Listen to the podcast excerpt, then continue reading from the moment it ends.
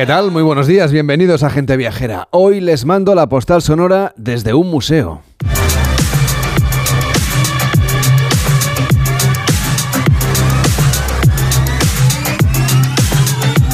bien podría sonar esta música electrónica, esta música del desfile de Versace para presentar la colección de moda femenina que veremos en las calles en primavera-verano de este año, cuando pase este frío que estamos sufriendo estos días.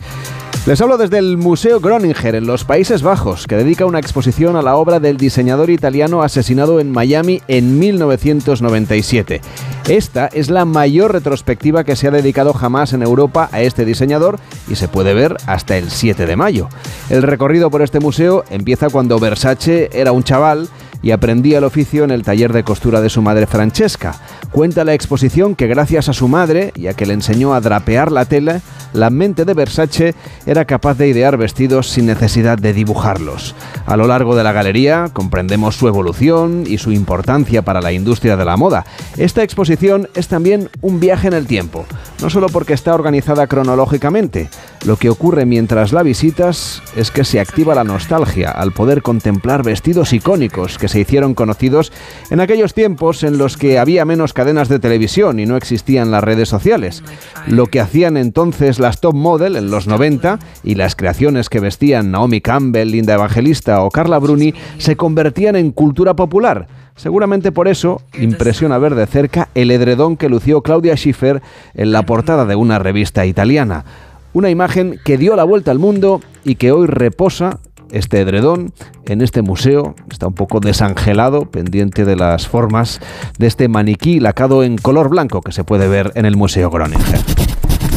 Desde aquí, en los Países Bajos, entre creaciones de Versace y pensando también en el adiós a otro grande de la moda, a Paco Rabanne, les mando hoy la postal sonora de gente viajera.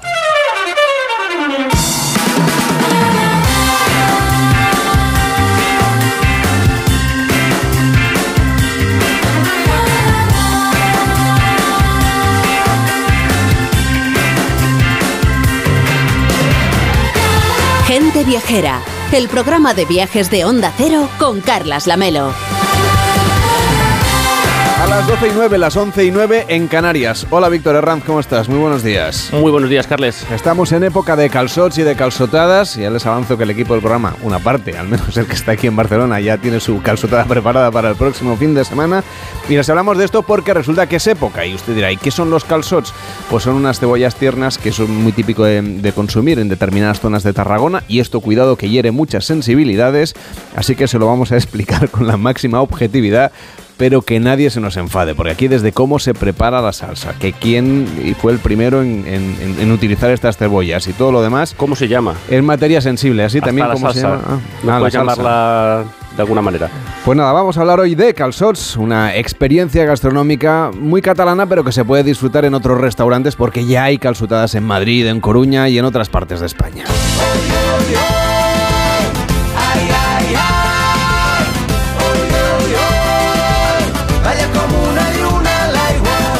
El calzote es el primer plato de una calzutada que suele venir acompañada de una barbacoa, sobre todo de butifarra, de choletas de cordero, de mm, vino en, en bota también, porque es muy parecido lo de beber en bota o en Purró, por ejemplo, que es el, este artilugio de cristal donde se bebe el vino en partes de Cataluña. Es muy parecido a comerse el calzot, digamos, hay que poner la boca mirando al cielo, ¿no, Víctor? Desde luego, y la verdad es que es una, una actividad y un momento muy divertido del año porque los días empiezan a ser más largos, el solecito empieza a calentar, apetece barbacoa, terraza, música, un poquito de calle. Y bueno, pues la verdad es que los calzos, como bien decías, que son de vals, pero que tienen pues ahora mismo una difusión pues por toda España y por parte del extranjero. Tiene sitios en Madrid como Casa Jorge o Campuñetas o el Xangó, en Leganés, en Málaga, en Torrox, en A Coruña. La verdad es que, bueno, tendríamos que hacer un reportaje de calzos viajeros un día de estos. Pues cuando quieras, ¿eh? hoy les vamos a explicar las particularidades de este producto gastronómico. El origen de los calzots todavía es una incógnita. Se dice que el origen está en Valls, en Tarragona, aunque recientemente se ha descubierto una pintura en Brigetio, en Hungría, que daría validez a la teoría de que en el Imperio Romano ya se consumían calzots. El arqueólogo húngaro Lafrov Bohri y encontró ya una pintura curiosa que mostraba a un hombre comiendo lo que se conocía como porrus capitatus, los actuales calzots eh, en su típica posición, con la mano alzada, mirando hacia arriba, introduciendo el calzote en la boca. La pintura data, atención, del siglo III de nuestra era. Y además como el porrón sirve para mancharse más la camisa que para otra cosa. por eso te ponen un babero, que es que tiene su, tiene su ritual esto de comer calzots. Hombre, además como lo sirven y todo. Bueno, hay, hay también un tercer posible origen que situaría el origen de los calzots en Oriente Medio, pero a mí el que más me gusta es el folclore local, que dice que se debe a un agricultor eh, apodado Chad de Benaigues, que en el siglo XIX, bueno, pues quemó unas cebollas viejas al fuego y en vez de tirarlas, pues las probó, como todas las buenas cosas, que con vergüenza no habría habido evolución, hombre. Eh, las probó y estaban buenísimas y dijo, oye, esto tiene que ser un, un plato típico para consumir. Pero como nos quedaba alguna duda, pues nos hemos acercado a, la parada de los, de los payesus del mercado de la boquería y le hemos preguntado a José María Pascual, bueno, pues cuatro dudas y cómo se cultivan estas delicias. Calzot es una especie de cebolla que se coge, se planta, se labra la tierra y se planta a una distancia de dos o tres palmos, unas cebollas que venden ya, que son específicas, digamos, para que salga el calzot Luego las plantas en seco y cuando hace una lluvia o algo que ya comienzan a coger un poco, las vas tapando. Y a medida que van creciendo, las vas tapando, le echas un poco de abono y las riegas un poco.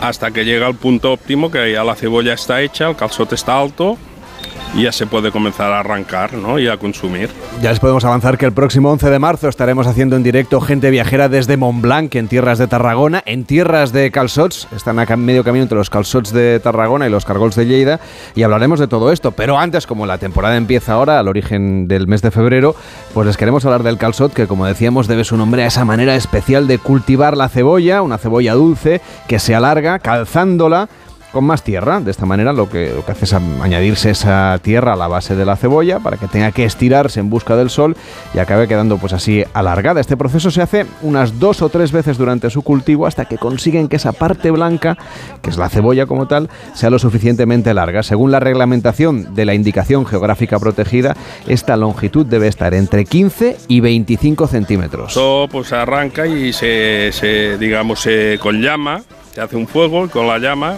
pones los calzots encima y se van haciendo poco a poco, ¿no? El calzot tiene que ser mediano, blanco, con la, con la pierna blanca, mediano y con la hoja verde.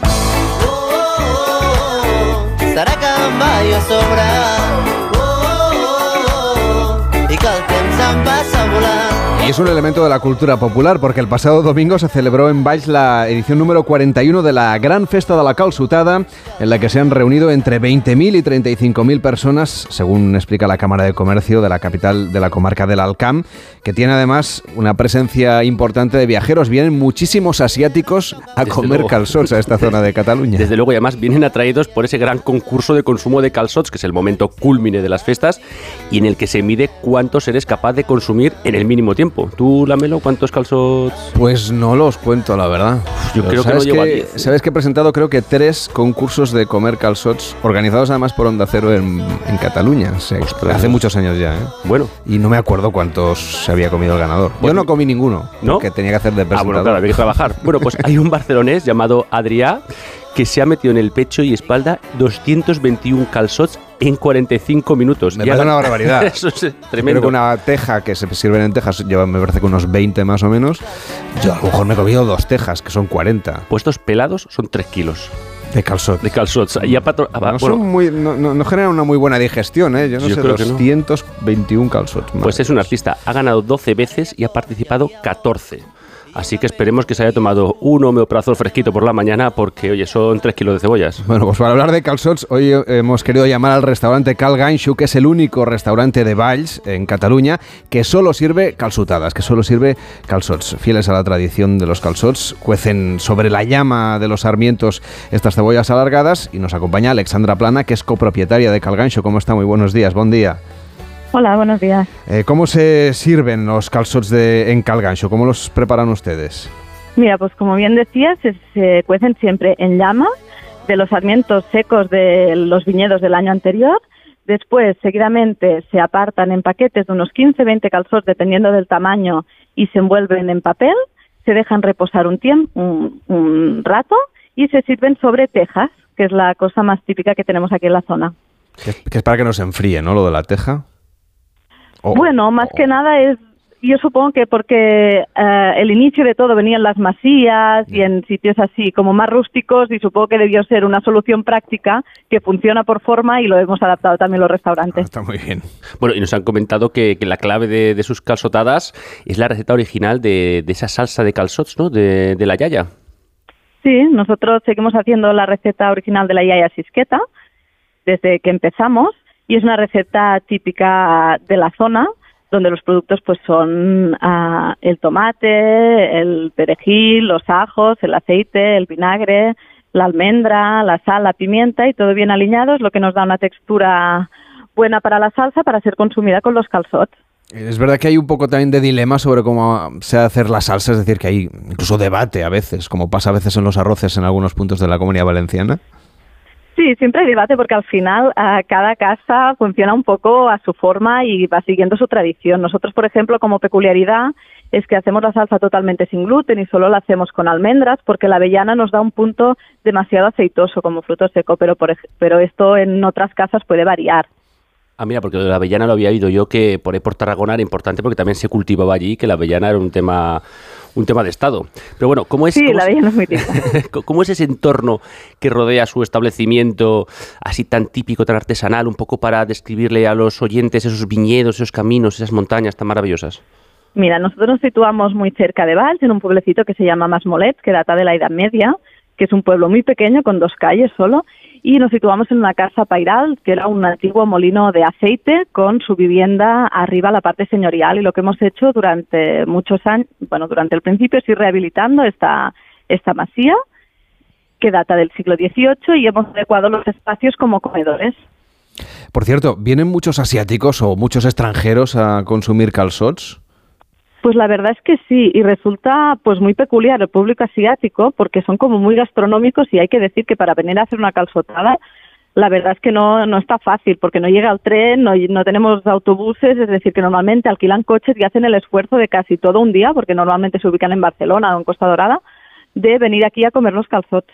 Hay una parte que es el ritual, digamos, eh, se sirven los calzots, como decíamos, en una teja, se tienen que mm, pelar, hay que quitarles la parte que queda quemada porque se cuecen a la llama, luego hay que mojarlos en la salsa y comérselos, pero luego está la parte esta de que si hay que mancharse las manos, hay quien se pone guantes, hay quien lleva babero, Nosotros lo que sí que ponemos es babero, porque el peligro está aquí, no lo vamos a negar, pero guantes no, consideramos que lo típico es comerlo con las manos, también es la tradición y sí que disponemos pues de nuestro espacio de picas después para, para lavárselas, pero lo, lo bonito y lo divertido también es mancharse las manos de negro, que forma parte de este ritual. así el lunes cuando llegas a trabajar saben que ha sido de calzotada, porque Sí, no te queda manicura. Llevan las uñas de luto. Bueno, pues gracias por acompañarnos y por explicarnos esta tradición culinaria. Empieza ahora la temporada, bueno, ha empezado hace, hace unos días y empiezan ya a verse calzots en los mercados. Una tradición que, como decíamos, se ha exportado fuera de Cataluña y se puede degustar también en Madrid, en Málaga, en Coruña y en otros muchos sitios. Pero donde dicen, dicen que es propio, ahí también hay discusión, es en Valls, donde está este restaurante que, que Alejandra Plana. Alexandra Plana, gracias por acompañarnos y que vaya bien. Hasta la próxima. Buenos Gracias a días. ustedes. Gracias. Recuerdo aquel día como si fuera hoy. No hay nada más que ella, ni siquiera ella me encontró. En Onda Cero, Gente Viajera, Carlas Lamelo. Recuerdo todavía. Enrique Domínguez Uceta, ¿cómo estás? Muy buenos días. Eh, muy buenos días, Carlos. ¿Tú has hecho alguna vez o has probado alguna vez una calzutada? Hombre, claro. Ah, vale. Eso es de, las, de los placeres más grandes que se pueden sentir, sobre todo porque se suele tomar al aire libre normalmente eh, para ver cómo se hacen sobre las brasas y, y la verdad es que están exquisitos. Pues nada. Y además la he hecho no solamente en Cataluña, sino también En Madrid. por aquí, por Castilla Por y en Castilla Madrid, por Castilla. efectivamente.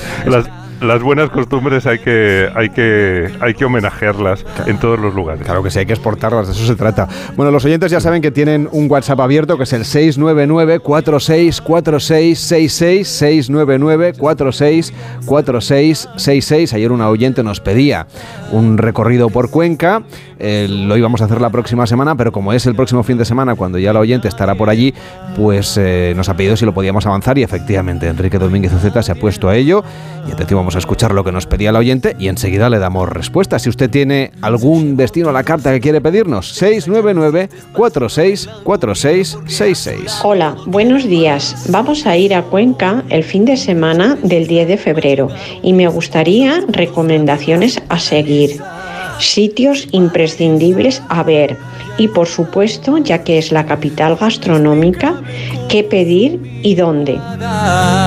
Enrique, a ver, ¿por dónde empezamos esta visita a Cuenca?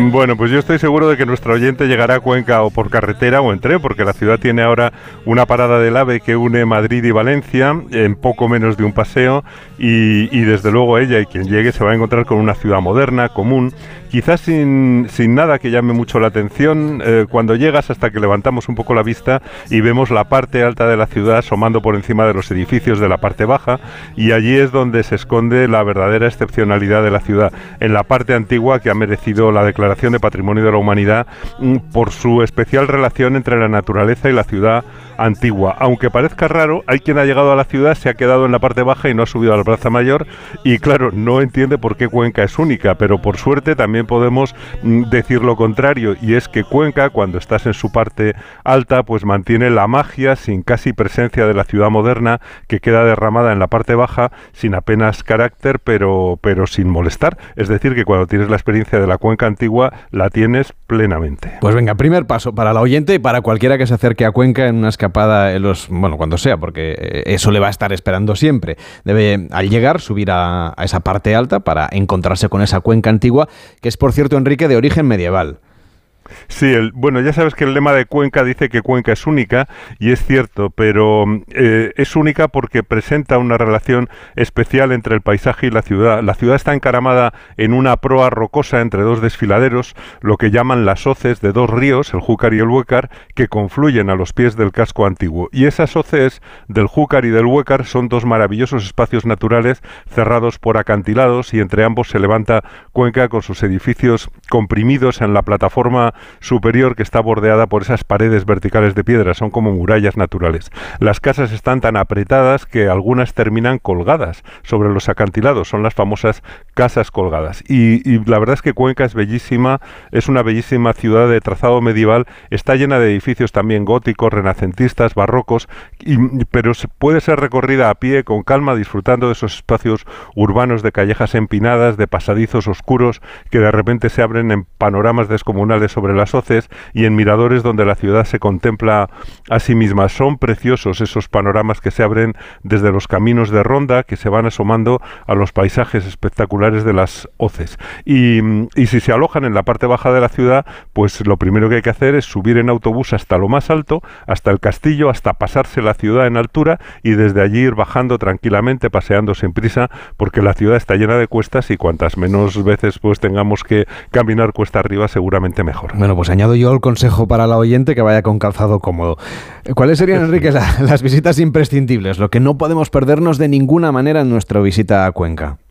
Bueno, pues si hacemos ese itinerario que yo estaba proponiendo, entraremos a la ciudad por la parte más alta, por el, por el arco de Bezudo, en lo que era el castillo, para ir bajando luego por la izquierda, por la ronda de Julián Romero, que, es la que tiene sus pasadizos, sus miradores al lado del Huécar, para salir luego a la amplia Plaza Mayor, que es como el corazón de la ciudad antigua y también de la moderna en cuanto a animación. Eh, allí en la Plaza Mayor, pues dialogan el Ayuntamiento Barroco, que por cierto forma un puente sobre la plaza dividiéndola en dos zonas, y la interesantísima Catedral de Santa María de Gracia y San Julián que hay que visitar sin duda. Pero bueno, si queremos seguir paseando hay que ir por el lado derecho de la catedral, pasar ante el Palacio Episcopal y el Museo Diocesano y salir al Arco de la Sirena que nos descubre de golpe una de las mejores vistas de la ciudad con la hoz a los pies o enfrente, el friso de casas a la izquierda y la, a la derecha las propias casas colgadas que contienen ese maravilloso Museo de Arte Abstracto Español que es otra visita imprescindible. Y si seguimos el paseo, Saliendo hacia la Hoz, podemos cruzarla a gran altura sobre el río Huécar por ese puente metálico de San Pablo, que es como estar en el aire, es como estar volando en la Hoz y llegar al Parador Nacional junto al que se abre el espacio Torner con la obra del pintor conquense que era amigo de Fernando Zobel y coautor también del Museo de Arte Abstracto. Y claro, ya desde allí se tiene, supongo, una de las mejores vistas de la ciudad desde fuera, desde el otro lado de la hoz del Huécar. Bueno, sí, es espectacular. Desde ese balcón se, se, ve enfrente todo el friso de casas también colgadas que van de la catedral a la iglesia de San Pedro en la parte más alta. Es una vista de por la mañana, cuando le da el sol, porque le da el sol desde que sale hasta mediodía. Y también, sin duda alguna, es el lugar de hacerse la foto arquetípica y volver luego a cruzar el puente y entrar de nuevo en el casco urbano por las casas colgadas. Y desde allí eh, nos podemos asomar a la plaza que tienen delante las casas colgadas, que es la de la ciudad de Ronda y, y que tiene un bellísimo sobre los rascacielos medievales del barrio de San Martín, que son edificios que alcanzan las 10 plantas de altura por ese lado, a las que se entra mm, eh, desde la calle Alfonso VIII, donde solamente tienen tres o cuatro plantas, pero luego hay parte del edificio colgando. Las escaleras van hacia abajo y ya te digo, mm, son edificios que alcanzan las 10 plantas de altura, recuerdan un poco a las altas construcciones de, Sana, de la capital de Yemen, y realmente es muy, muy bonito. Como ves, Carles, es una ciudad sorprendente por su configuración y por su relación constante con el paisaje. Así que ya podemos volver a la Plaza Mayor, entrar en la catedral y dar por terminada esa, esa toma de contacto con la hoz del Huecar, que mm, para mí, sin duda alguna, es la parte más bonita de Cuenca. Claro, entonces tendremos que completar el recorrido ya asomándonos a la otra hoz, a la del río Júcar. Bueno, podemos mm, subir, aquí hay que trepar un poquito por la calle San Pedro, eh, que está llena de casonas y de palacios del siglo XVI, para llegar a la Plaza del Trabuco, que es casi por donde entramos al principio, con la iglesia de San Pedro, el Archivo Provincial y la Fundación Antonio Pérez de Arte Moderno y de Arte Encontrado. También una visita muy interesante. Y desde allí, pues salimos a la Ronda del Júcar, que tiene estupendas vistas sobre la hoz del río Júcar, tiene una deliciosa bajada en escalerón a la ermita de la patrona, la Virgen de las Angustias, por un camino apretado que está como incrustado en el acantilado sobre el Júcar y volver a, cuando volvemos ya hacia la Plaza Mayor hay que buscar un estrecho pasadizo que lleva al barrio de San Miguel, también de casas muy altas como rascacielos medievales junto a la iglesia de San Miguel. La verdad es que es precioso y aún todavía hay que buscar otra calleja que sale de la anteplaza mayor para ir a la plaza de la Torre de Mangana. Como ves, un laberinto de callejas enrevesadas que la verdad es que genera rincones muy, muy pintorescos. Con eso recorremos lo principal de la ciudad, pero claro, nos hemos dejado por ver todos los interiores, todos los museos. Hay mucha cultura en Cuenca. Sí, sí, lo que nos preguntaba nuestra oyente de qué visitas son imprescindibles. Eh, bueno, según el tiempo de que disponga, desde luego hay que entrar en la catedral, que es formidable. En realidad fue la primera catedral gótica de España tras el románico, con un triforio único, una rejería maravillosa, el arco de Jamete, que es un arco de triunfo de estilo renacentista italiano muy impresionante. Y, lo bonito es que si entras más o menos hacia el mediodía, el sol ilumina las vidrieras de que fueron encargadas artistas contemporáneos. Y y, bueno, la luz al pasar por ellas pues pinta con sus colores las paredes y el suelo de la catedral y es una experiencia muy muy bonita. La otra maravilla sin duda es el Museo de Arte Abstracto Español que propuso el pintor Gustavo Tornera a Fernando Zobel cuando Cuenca era un nido de artistas plásticos de, vanguardia que estaban allí pues medio escondidos en una ciudad que tiene una carga mágica tremenda y abrieron en el año 1966 un museo insólito en su tiempo por la calidad de los autores abstractos eh, en un lugar retirado como era entonces Cuenca con obras de Chillida, de Palazuelo, de Zobel,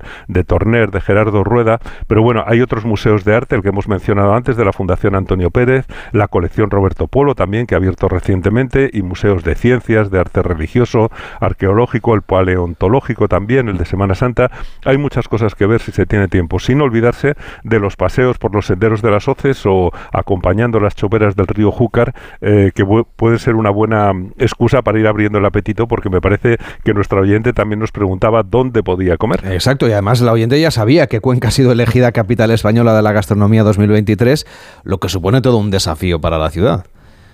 Bueno, pues sí, la verdad es que Cuenca tiene su propia gastronomía, tiene recetas antiguas y únicas como el morteruelo, que es una especie de paté caliente con carne de caza que, bien hecho, como ahora se hace en algunos sitios, es un manjar absolutamente maravilloso. Pero bueno, también hay cocina moderna, elaborada con productos de la tierra, y yo creo que ha ido subiendo también la calidad de la gastronomía, porque siempre va dirigida a los turistas, y cuando llegan más turistas, ahora gracias al AVE, pues mm, les gusta comer en buenos sitios. Quizá el mejor restaurante por emplazamiento en Cuenca Es el de las casas colgadas, que ahora ha cogido un chef prestigioso como es Jesús Segura, que dirige también la vecina Casa de la Sirena, más asequible, y en la parte alta pues está también muy recomendable eh, Raf San Pedro.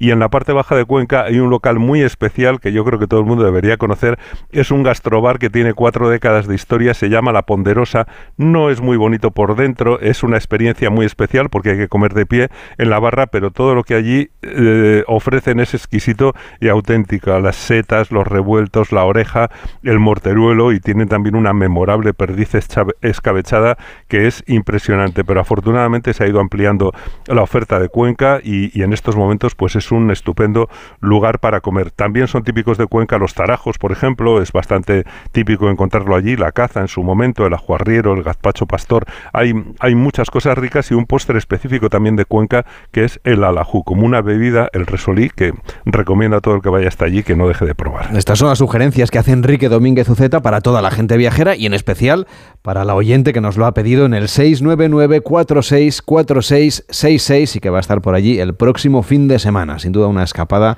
siempre muy recomendable a Cuenca, una ciudad que no olvidemos que es patrimonio de la humanidad. Enrique, gracias por resolver la petición de la oyente. Hasta la semana que viene. Un placer, Carlas. Hasta la semana que viene. Hacemos una pausa en Gente Viajera y vamos a surfear a Nazaré, a Portugal. En Onda Cero, Gente Viajera, Carlas Lamelo. ¿Te gusta mi bolso nuevo? Es bonito, ¿eh? ¿Y de rebajas? Pues sabes que yo con las rebajas de Costa me voy de vacaciones, de crucero con todo incluido. ¿Ah, sí? ¿En serio? Sí, claro. Con Costa reserva tu crucero desde 699 euros, solo hasta el 5 de marzo. Infórmate en tu agencia de viajes o en costacruceros.es. Costa, live your eyes. ¿Has pensado en todo lo que pueden hacer tus manos? Emocionar, trabajar, acompañar, enseñar. ¿Y si te dijera que tienen otro poder? el poder de ayudar a otras manos a acabar con la desigualdad, la pobreza y el hambre. Únete a Manos Unidas en manosunidas.org y ayúdanos a frenar la desigualdad. Está en tus manos. Seguro que conoces algún caso de acoso en redes sociales, una noticia falsa que se hizo viral o has visto cómo los haters no paran de compartir mensajes de odio. Actúa. Ya es hora de darle la vuelta a esto y demostrar que nosotros también sabemos utilizar las redes sociales para el cambio. ¿A qué esperas? Elige uno de los temas, usa tu creatividad y haz un vídeo para redes sociales a tu manera. Regístrate en Efecto 1000 y sube tu vídeo. Nosotros ya formamos parte de la generación 1000. La generación que usa redes sociales con cabeza. Efecto 1000, un proyecto de la Fundación A3 Media. ¿Y tú que vives en un chalet? ¿Qué necesitas para tu seguridad? El garaje está en el sótano y tiene acceso directo a la casa. Me gustaría tener protección reforzada en este punto. Pues en Securitas Direct tienen una alarma para ti. Con su tecnología Zero Vision, tu garaje estará doblemente protegido. Si alguien entra, ellos activarán un humo denso para expulsar al intruso en segundos y evitar que entre en la casa. Y es que tú sabes lo que necesitas y ellos saben cómo protegerte. Llama ahora al 900-272-272 o entra en securitasdirect.es. El 19 de febrero vuelve el Zurich Maratón de Sevilla. Vive la gran fiesta del running en Andalucía. Y si 42 kilómetros son muchos para ti, participa en la prueba popular de 5 kilómetros. Con el patrocinio de Zurich Seguros, ASICS y Total Energies. Infórmate en www.zurichmaratonsevilla.es. Carlas Lamelo, gente viajera.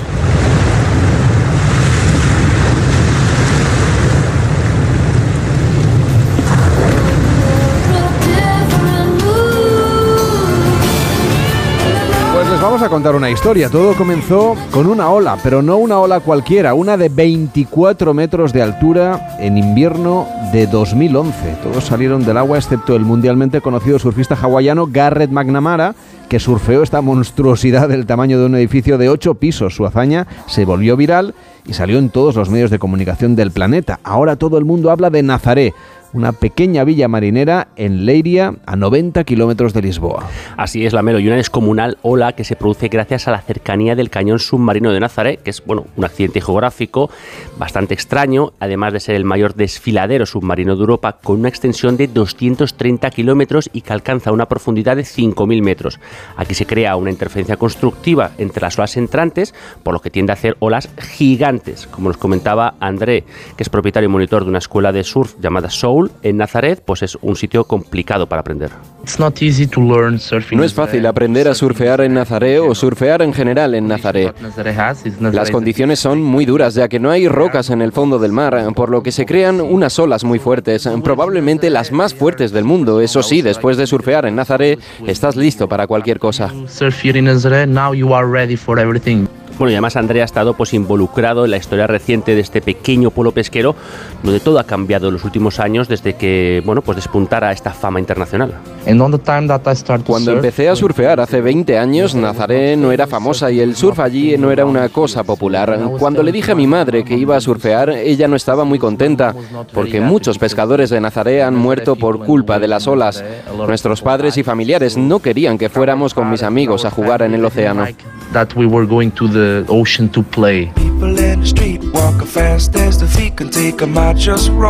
Y así es como en muy poco tiempo Nazaret se ha convertido en la capital del surf en Europa. Las olas que aquí se producen son probablemente las más altas de todo el continente, siendo por ello uno de los mejores puntos para practicar el surf con olas gigantes, eso sí, hace falta tener cierta experiencia, eh, porque desde luego que, que, no es fácil, imagino yo, vaya, que no, no he tenido la suerte de probarlo. Tampoco Sí, sí. tendría mucho éxito, ya te lo digo. es complicado. Quizás me animo más a lo de la moto de agua. O el bodyboard, que es como más facilito. Que además, eso es el origen un poco del, del surf ahí en Nazaret, ¿no? Recordemos además que hay diferentes tipos de, de estilos, dependiendo un poco pues, de las olas, de las tablas que se usan, también, como decías tú, de las habilidades de los surfistas.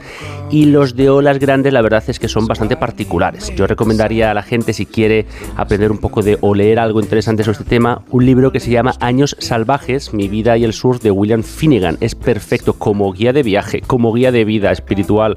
Y aparte, bueno, pues tiene esa introducción a las grandes olas. Un destino, este de Nazaret, que atrae cada mes a miles de viajeros de todo el mundo que están embrujados por esa magia del estilo de vida del surf, del desafío personal que supone enfrentarse al mar y que además vienen aquí en busca de monitores de surf, como por ejemplo Con el que estamos hablando, y que nos explican pues que también es para ellos muy importante, después de surfear, por ejemplo, en un sitio con un mar más tranquilo, pues venir aquí que es como, como la Fórmula 1 del mundo del surf.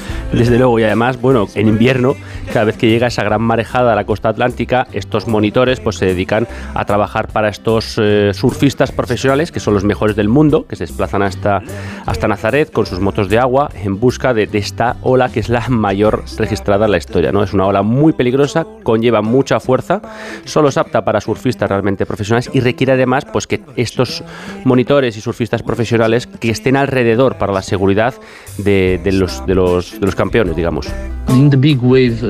En la temporada de invierno formé parte y trabajo con el equipo de la surfera francesa Justine Dupont y como para poder surfear estas olas hace falta llegar a ellas con una moto de agua, pero como son tan grandes que el conductor de la moto no ve las olas que tienen que estar debajo, mi trabajo es subirme al acantilado con un e ir dando las instrucciones de seguridad y rescate al chico de la moto. De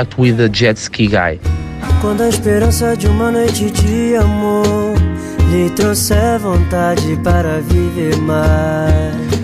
Andrea además es una persona, como nos ha comentado, de, de, espíritu solidario y forma con Gareth McNamara un proyecto desde hace años que es una escuela eh, con proyectos educativos y sociales para niños y jóvenes con problemas que encuentran pues en este deporte y esta forma de vida pues un apoyo moral y espiritual.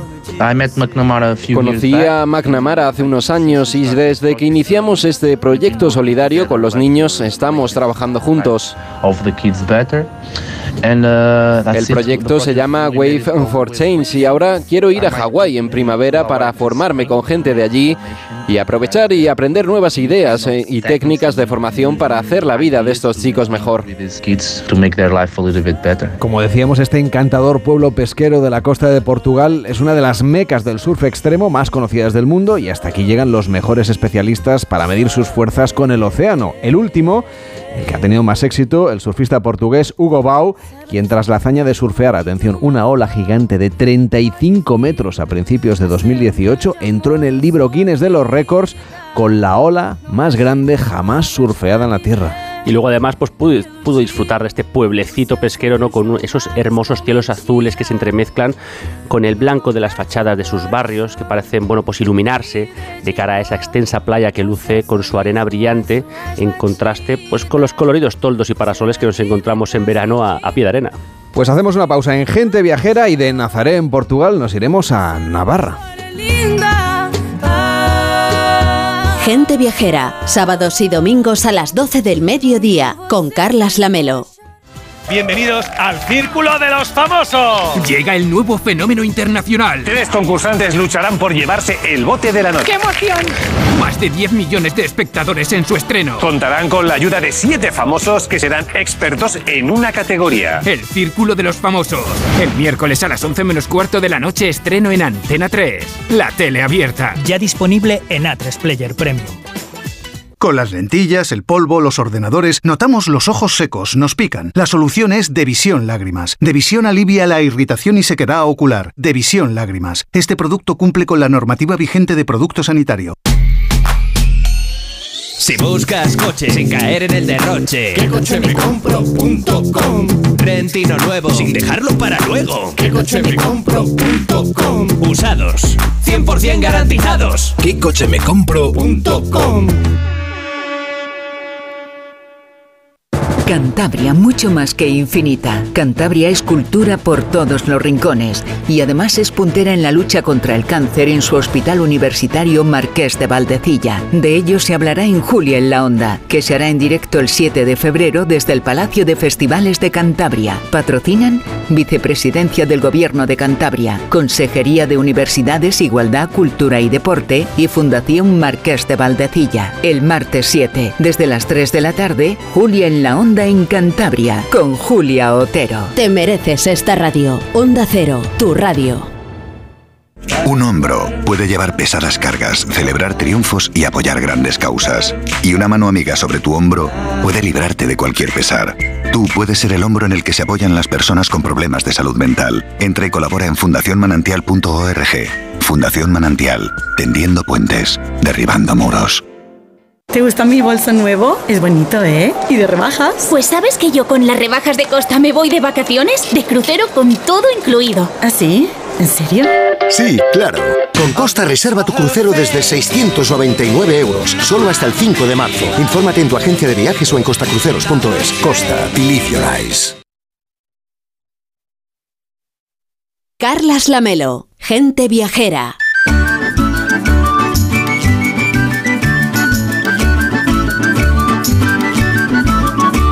Estamos paseando por Fitur y nos hemos acercado al stand de Navarra que viene a presentar muchas novedades este año a esta feria, que sobre todo viene de la mano pues de la gastronomía, claro, de la naturaleza, del turismo activo y de otras novedades que viene a presentarnos. Nos acompaña su directora de Turismo y Comercio, que está hoy con nosotros y que nos va a presentar también este stand. ¿Te apetece, Maitena, que paseemos un poquito por el stand? Sí, por supuesto, Carlos. Encantada porque, mira, vamos a poder eh, presentaros lo que realmente hemos querido interpretar con este stand. Un stand sencillo, con una idea de representar a un bosque, un bosque en primavera de Navarra, un bosque de hayedos.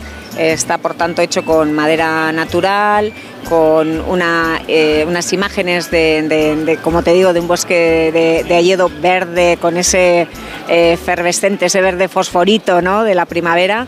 Y, realmente lo que, bueno, eh, todo el material es reciclable, se ha hecho partiendo de esa economía circular que, eh, que queremos incorporar en todo lo que hacemos, eh, con idea de que eh, todo tenga una segunda vida en la que puedes apreciar una fotografía de Orbaiceta, la fábrica de armas de Orbaiceta, que bueno, pues es uno de los lugares del Pirineo Navarro más, bueno, más sugerente, eh, una visita obligada si, se acercan a Navarra, que realmente eh, en, este, en este stand lo que hemos querido también es trasladar, aparte de la sostenibilidad y esa economía circular, es eh, otro turismo, ¿no? la, la forma de hacer turismo que queremos eh, de alguna manera trasladar al, al visitante. Decíamos, estábamos hablando con Maitena Ezcutari, que estamos recorriendo este stand. Veíamos esta fotografía que tú me contabas y claro, eh, hablabas de que es una antigua fábrica de armas. Claro, que en realidad ahora ya la naturaleza le ha ganado la partida, ¿no? Eso es, exactamente. Es que lo de la naturaleza, cuando se pone estupenda, en este caso, eh, vamos, acaba, acaba tapando claramente todas las ruinas ¿no? que había ahí. Había un poblado eh, con, con cientos de personas que trabajaban en esta fábrica de armas y que realmente ahora estamos rescatando eh, las ruinas para que sean visitadas. Hay, hay una visita, como te digo, hay un centro de interpretación también que se abrirá en breve y, y bueno, se contará una parte de la historia que estaba prácticamente escondida eh, bajo la naturaleza, como bien dices. ¿Cuáles son las principales novedades de turismo activo y de turismo de naturaleza que habéis presentado en Fitur? Bueno, pues realmente eh, bajo ese marco de sostenibilidad que te comento, eh, hemos traído bueno, una guía nueva, un dossier que te entregaré luego con todas las experiencias eh, que es donde estamos poniendo el acento. ¿no? Estamos incorporando, eh, intentando desde luego destacar la parte que tiene, bueno, pues eh, aterrizando el concepto ese de sostenibilidad una vez más, ¿no? La parte que tiene que ver con la naturaleza, que un tercio de nuestro, nuestro eh, territorio está protegido por espacios naturales de todo tipo. Tenemos una diversidad, como sabéis, importante, ¿no? En, en todo lo que es el paisaje desde el Irati hasta las Bardenas, esos contrastes. Y tenemos también eh, muchos y tradiciones que perviven y que son muy apreciados por los que nos visitan. Vamos a seguir dándole la vuelta a este stand. Veo que, por ejemplo, el turismo de bicicleta es muy importante. Es un destino que se puede recorrer en bicicleta y que tenéis además vías verdes, Sí. que es una de las cosas que más está facilitando que gente a lo mejor que está menos en forma o que está menos acostumbrada a ir en bicicleta, pues se anime, sobre todo ahora que hay bicicletas eléctricas. Sin duda, eh, el cicloturismo fue uno de los primeros planes que empezamos a desarrollar con una serie de infraestructuras, como bien dices, tienen que ver con las vías verdes, que hay cinco en Navarra, eh, ahora mismo desarrollando una muy importante que es la Vía Verde del Irati, eh, que está financiándose por el Ministerio de Agricultura, Pesca y Alimentación, eh, que van a ser 50 nuevos kilómetros ¿no? en esa vía verde, pero además hay un montón, unos 3.000 kilómetros en distintos centros BTT a lo largo de Navarra. Eh, ya con un perfil un poquito más deportivo, si quieres, eh, que atraen a otro tipo de cicloturista, que en este caso eh, realmente más que turistas son ya ciclistas deportivos. Realmente tenemos en, todas las infraestructuras que hemos ido desarrollando dos muy importantes también, que son la Eurovelo 1 y la Eurovelo 3, que atraviesan Navarra, que ya sabéis que es un- un- una red de, de rutas ciclables que atraviesan toda Europa. En este caso, una de ellas por el Camino de Santiago, que viene del Pirineo, y la otra del Pirineo Atlántico, ¿no? Eh, que, eh, cruza también varias eh, vías verdes. Y tenemos que decir que el tema del cicloturismo, la novedad que traemos este año, Hemos implementado en todos los campings de Navarra estaciones de reparación también para una parte importante del perfil que nos visita.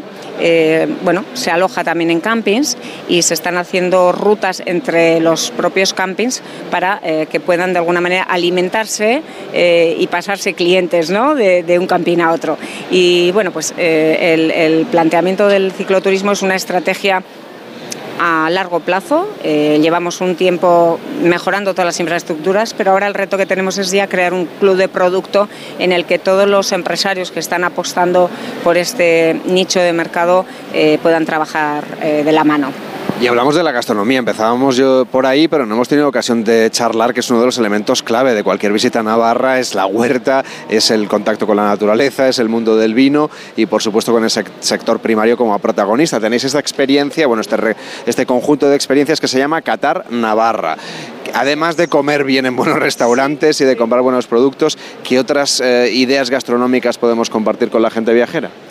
Bueno, pues Qatar Navarra y todo lo que tiene que ver con la gastronomía eh, se puede eh, degustar en, en más de 85 fiestas y eventos gastronómicos que hay eh, a lo largo del año en Navarra. Eh, eventos que además están comprometidos también con la sostenibilidad, con un plan de formación que hemos hecho con ellos y que realmente, eh, bueno, pues desde luego desde la ribera que tienes infinidad de días vinculados con las verduras, el día del espárrago, el día del pimiento, el día del cardo, hay, capacidad ahí para poder ir descubriendo todo lo que hay de riqueza gastronómica hasta el norte, que hay muchos de los eventos eh, vinculados también con eh, bueno, pues las tradiciones de la cuajada, del queso idiazábal, del roncal, del queso roncal también. Bueno, eso en cuanto a eventos, pero realmente eh, las experiencias que hay de gastronomía, puedes visitar una huerta, perfectamente ir a cortar los cogollos recién salidos y llevártelos al restaurante y degustar que no tiene nada que ver eso con, con, ir a la tienda a comprarlos, ¿verdad? La experiencia es única totalmente. El ir a un trujal, el trujal de Artajo, por ejemplo, en la Ribera de Navarra también, y descubrir todo lo que hay en torno a la experiencia del aceite. En Salinas de Oro, las sales de oro, eh, realmente es una visita súper recomendable también, con toda la historia que, lleva detrás. Los pacharanes, que bueno, pues Extremadura ya sabemos en primavera lo conocida que es cuando florecen, ¿verdad? Pues en, Navarra está ocurriendo con una zona de Navarra que plantaron hace ya muchos años eh, muchos endrinos y también está siendo espectacular en primavera el, cuando florece el endrino, que, bueno, pues eh, realmente el pacharán ya sabéis que es una de nuestras marcas de identidad también. Y por supuesto todo, como no, el vino de Navarra que bueno, está poniéndose ya... Eh, mm, creo que por fin en un lugar que, hace mucho que están trabajando muy bien las bodegas. Hay muchísimas bodegas muy comprometidas en ecológico, haciendo visitas eh, muy interesantes visitas, experiencias diferentes, desde con viajando en globo hasta con paseo de carretas, a bueno, catas de todo tipo, ¿no? Eh, muchas de ellas también eh, inclusivas para todo tipo de público y, bueno, creo que hay, hay experiencias para, para cumplir eh, el año, ¿no? en invierno o en verano, en cualquier momento del año, una visita completa. Maitena Azcutari, muchísimas gracias por acompañarnos por este recorrido por el stand de Navarra en Fitur y que vaya muy bien la temporada turística. Hasta la próxima. Muchas gracias, Carlos.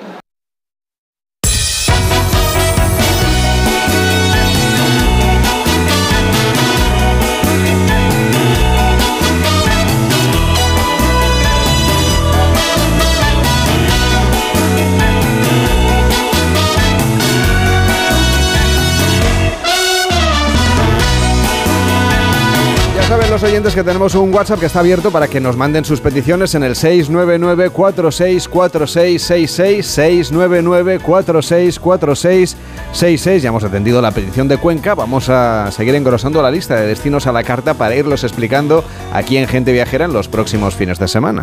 Hola, Gente Viajera.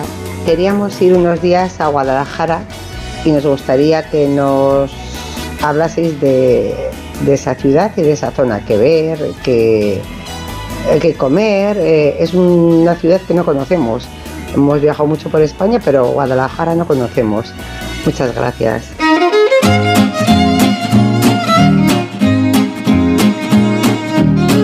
Apuntado ya a Guadalajara, viajamos ahora hasta Atapuerca, pero de la mano de un chef con estrella Michelin que ha elaborado un menú gastronómico que nos cuenta la historia de las investigaciones del yacimiento arqueológico, Víctor. Así es, esta es la historia de Miguel Cobo, que ha investigado esa relación que mantenemos los humanos con los alimentos desde hace 6 millones de años. Miguel Cobo, chef del restaurante Cobo Evolución, ¿cómo estás? Buenos días. Muy buenos días, ¿qué tal? Tu restaurante está en Burgos, a 20 kilómetros del sitio arqueológico de Atapuerca. ¿Cómo llegó a influirte en la cocina este yacimiento? Bueno, al final esto es sencillo, ¿no? Nosotros estábamos cuando abrimos el primer restaurante como Vitas, comenzamos a buscar eh, el conductor, ¿no? Y entonces teníamos cerca de Atapuerca, bien, Te escuchamos un poco eh, regular, sabemos que estás eh, de ruta en bicicleta, Miguel, a ver si podemos conseguir un sitio con un poquito más de cobertura para que nos lo cuentes. ¿Ahí qué tal me escucháis? Parece que mejor.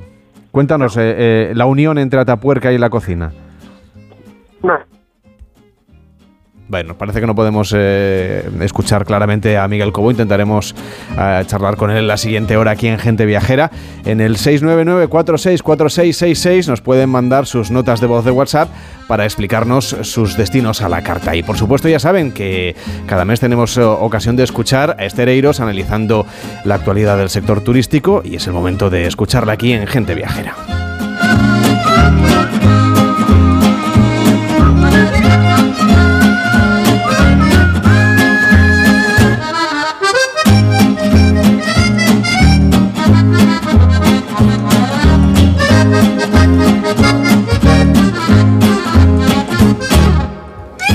Lamelo, gente viajera.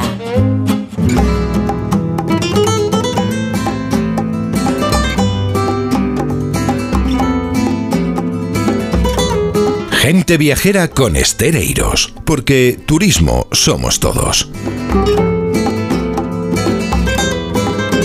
Amigos de Gente Viajera, buenas tardes. Está claro que Fitur eh, ha marcado la recuperación constante de la industria turística, no solamente en esta ocasión, sino cada año de sus 43.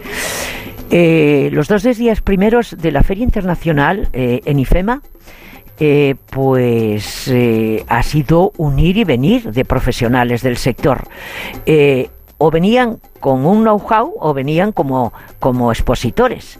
Un know-how mm, importante, importantes contactos, eh, que han ofrecido pues aquellas ideas que han eh, en las que han trabajado tres años, los últimos tres años, mientras un virus viajaba eh, desde bueno por todo el mundo sin billete ni pasaporte, como yo siempre he dicho, dejando un sendero de víctimas donde podemos leer, y aún hoy lo estamos haciendo, eh, mientras nuestras vidas, mm, con un poco de suerte, podremos hacer eh, cada uno lo que consideremos oportuno, porque el señor presidente del gobierno quiere eliminar las mascarillas de nuestras vidas.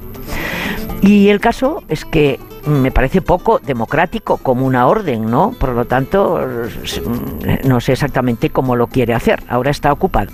Mm, eso está así, pero el caso es que la OMS repitió en sus dos alocuciones desde el, presidente, desde la, la, noticia que dio el presidente directamente de la OMS, de que 40.000 personas todavía se van a ese último viaje en todo el mundo. Pero amigos, la vida sigue y las noticias malas nos llegan, nos llegan solas sube la luz, suben los carburantes, eh, eh, sube la cesta de la compra, suben las hipotecas. Mm, el resto está en manos del pueblo soberano que este año puede ir a las urnas a partir de mayo, primera oportunidad, para durante tres veces votar aquello que les parezca menos malo. El caso es que el turismo en el 22 no todo ha sido malo en el pasado año, no, no, todo lo contrario. Equilibró la economía del país un 60%. Y eso es una buena noticia. Pero aún no estamos al cabo de la calle hasta el 24 y el turismo lógicamente influye en el paro, influye en el PIB, influye en todo. Y por otro lado, mm, quiero comentarles al finalizar esta pequeña charla eh, que no se pierdan el lugar donde se dan cita de vacaciones los linces de Doñana es en Villarreal de San Carlos, en ese magnífico Parque Nacional de Monfragüe. Por lo tanto, por falta de previsión, este programa ha fallado un solo año de los 18 que se van a cumplir y a lo mejor este año pues también eh, algunos no podemos acudir, pero eh, vamos, la radio y Onda Cero sigue teniendo en cuenta la importancia del sector y de la industria turística en este país. Eh, con el mismo equipo, eh, que con las mismas personas que llevan trabajando en el programa, pues algunos 14 años, otros 7, otros 25, en fin, seguiremos viajando en Onda Cero porque turismo somos todos y antes de terminar el mes les hablaremos por supuesto de las novedades para viajar eh, para Semana Santa. Que sean felices. Buenas tardes. Gente viajera con estereiros, porque turismo somos todos.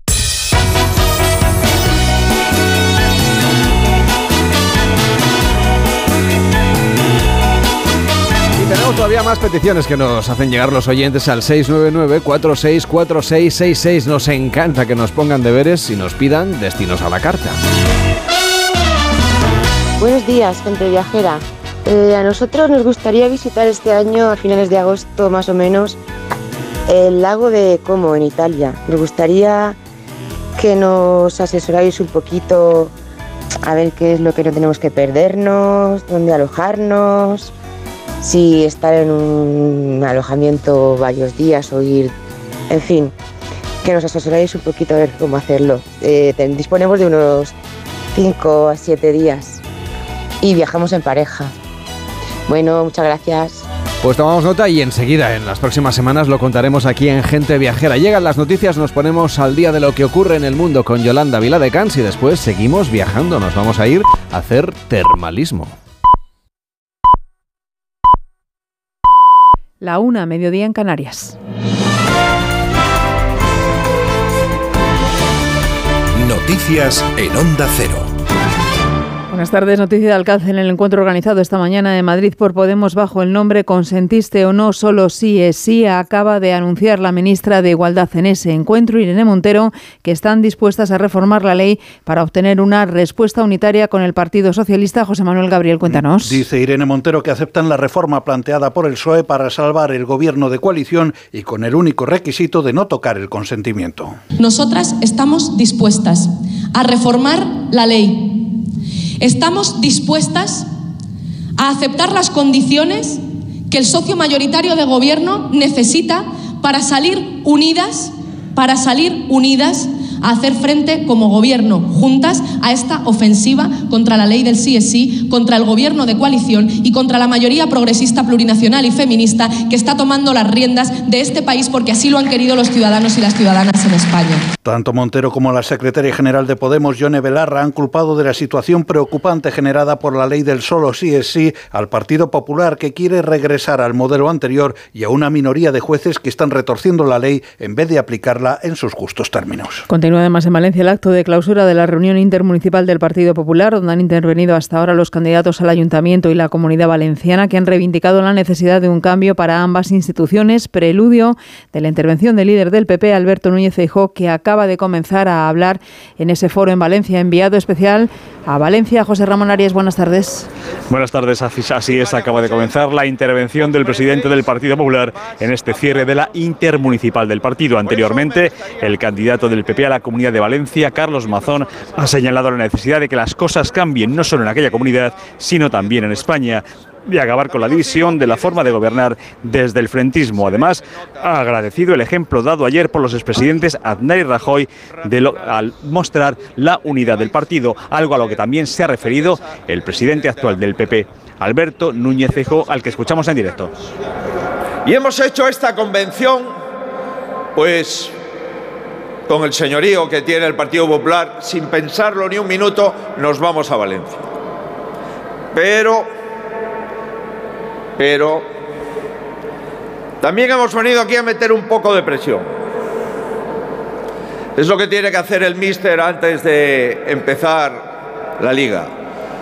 Esas son las palabras del líder popular de Alberto Núñez Feijóo desde Valencia que resumiremos a partir en el descanso del partido, porque hoy hay partido a partir de las 2 de la tarde, pero en el descanso de ese partido habrá un resumen informativo donde podremos resumir esas palabras de Núñez Fejo. En Cataluña nos hacemos eco de una operación policial que ha desarticulado un grupo especializado en robos masivos en Lleida, en Tarragona y en Huesca. Hay siete detenidos por esos robos. Ampliamos datos en nuestra redacción en Barcelona con Ricard Jiménez. La policía catalana ha detenido a siete personas en Tarragona, cinco hombres y dos mujeres de entre 25 y 41 años por presuntamente llevar a cabo seis robatorios con fuerza en diversas localidades catalanas.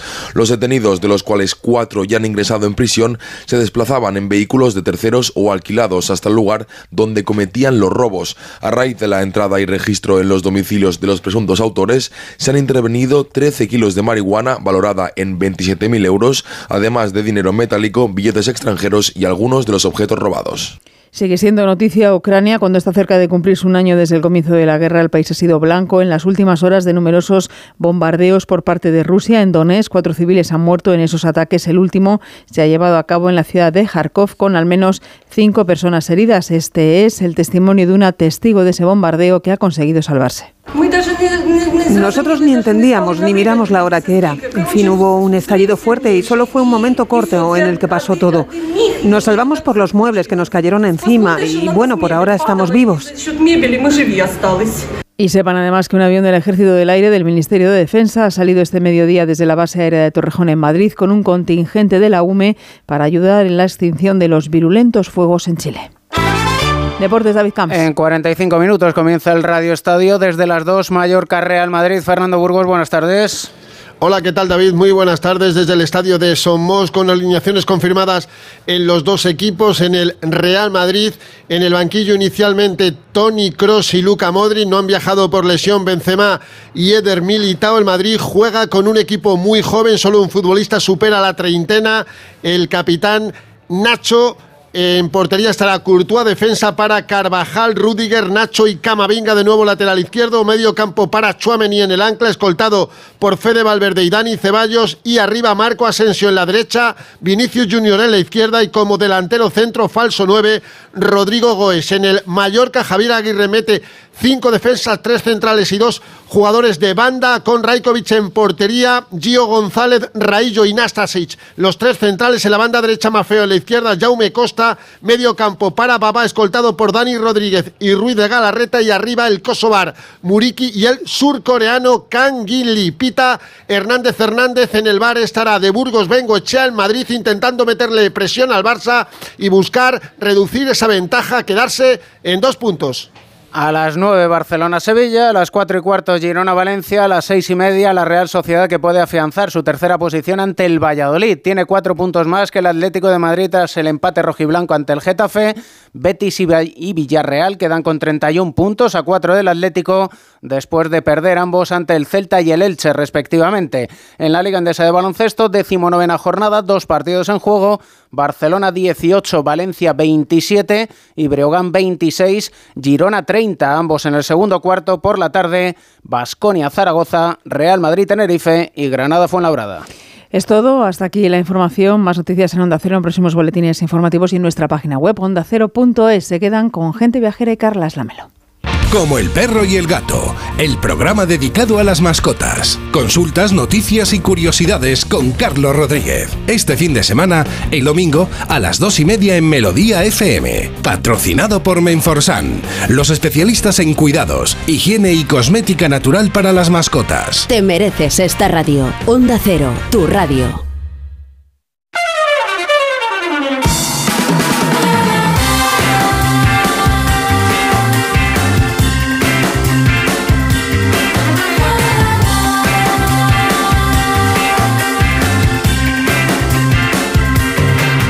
Gente Viajera, el programa de viajes de Onda Cero con Carlas Lamelo. A la 1 y 7, las 12 y 7 en Canarias les hablamos de las vías verdes que son cada vez más demandadas por los viajeros. Permiten conocer la naturaleza y recuperar para uso público los espacios que ocupaban, ya sabe, las viejas vías del ferrocarril. Ahora reconvertidas en vías de poco desnivel que son ideales para el senderismo, el trail running o el cicloturismo. Extremadura estrena 23,8 nuevos kilómetros de recorrido del Camino Natural Vía Verde de la Plata, como nos cuenta Francisco Martín Simón, director general de Turismo de Extremadura. Extremadura dispone hoy de la vía verde más larga de España, 70 kilómetros entre Plasencia y Navalmoral de Bejar. Y todo esto al servicio de los ciudadanos, al servicio de, ese paisaje y de ese turismo ecoactivo eh, tan espectacular y tan demandado por los turistas post-COVID. Eh, atraviesas en este recorrido de Plasencia a Navarra de Béjar, atraviesas ríos, el río Jerte, el río Ambroz, atraviesas puentes, atraviesas paisajes protegidos como el Monte Valcorchero, como zonas adesadas, como son los, eh, los, bosques del Ambroz. La Vía Verde une comarca, une ciudadanos, une territorios. Y en este sentido, en este sentido eh, hoy también hemos eh, anunciado que vamos a continuar comprometidos con posicionar a Extremadura con sus cuatro vías verdes, con los 170 kilómetros, en el mejor destino de cicloturismo y senderismo de España. Pues ahora ya pueden disfrutar de ese turismo ecoactivo entre Plasencia y Navalmoral de Béjar, organizando a su manera esa ruta y disfrutando de la naturaleza con esos casi 24 nuevos kilómetros de ese camino natural de la Vía Verde de la Plata. Carlas Lamelo, gente viajera.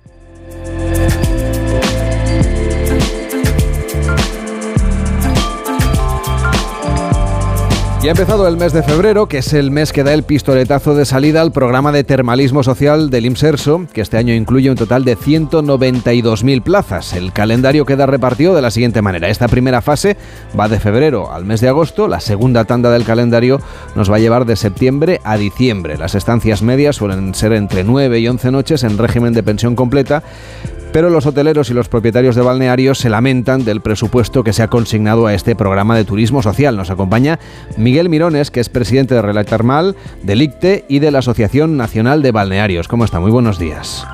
Hola, muy buenos días. ¿Les sale las cuentas el programa de turismo termal del IMSERSO a los balnearios? pues muy, muy ajustadamente, muy ajustadamente.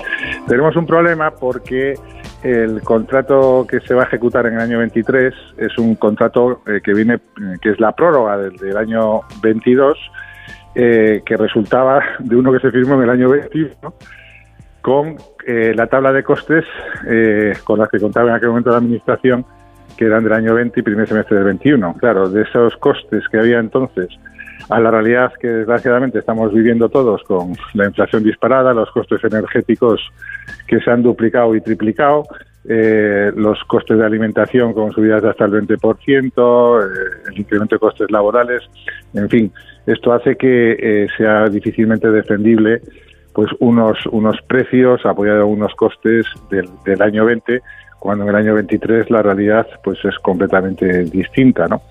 Y, así estamos. Lo que, mm, lo, que ocurre es que los eh, balnearios contratamos directamente con la administración y la ley dice que estás obligado a cumplir ese contrato. Ni siquiera tienes la opción de, decir que no, que no se cumpla.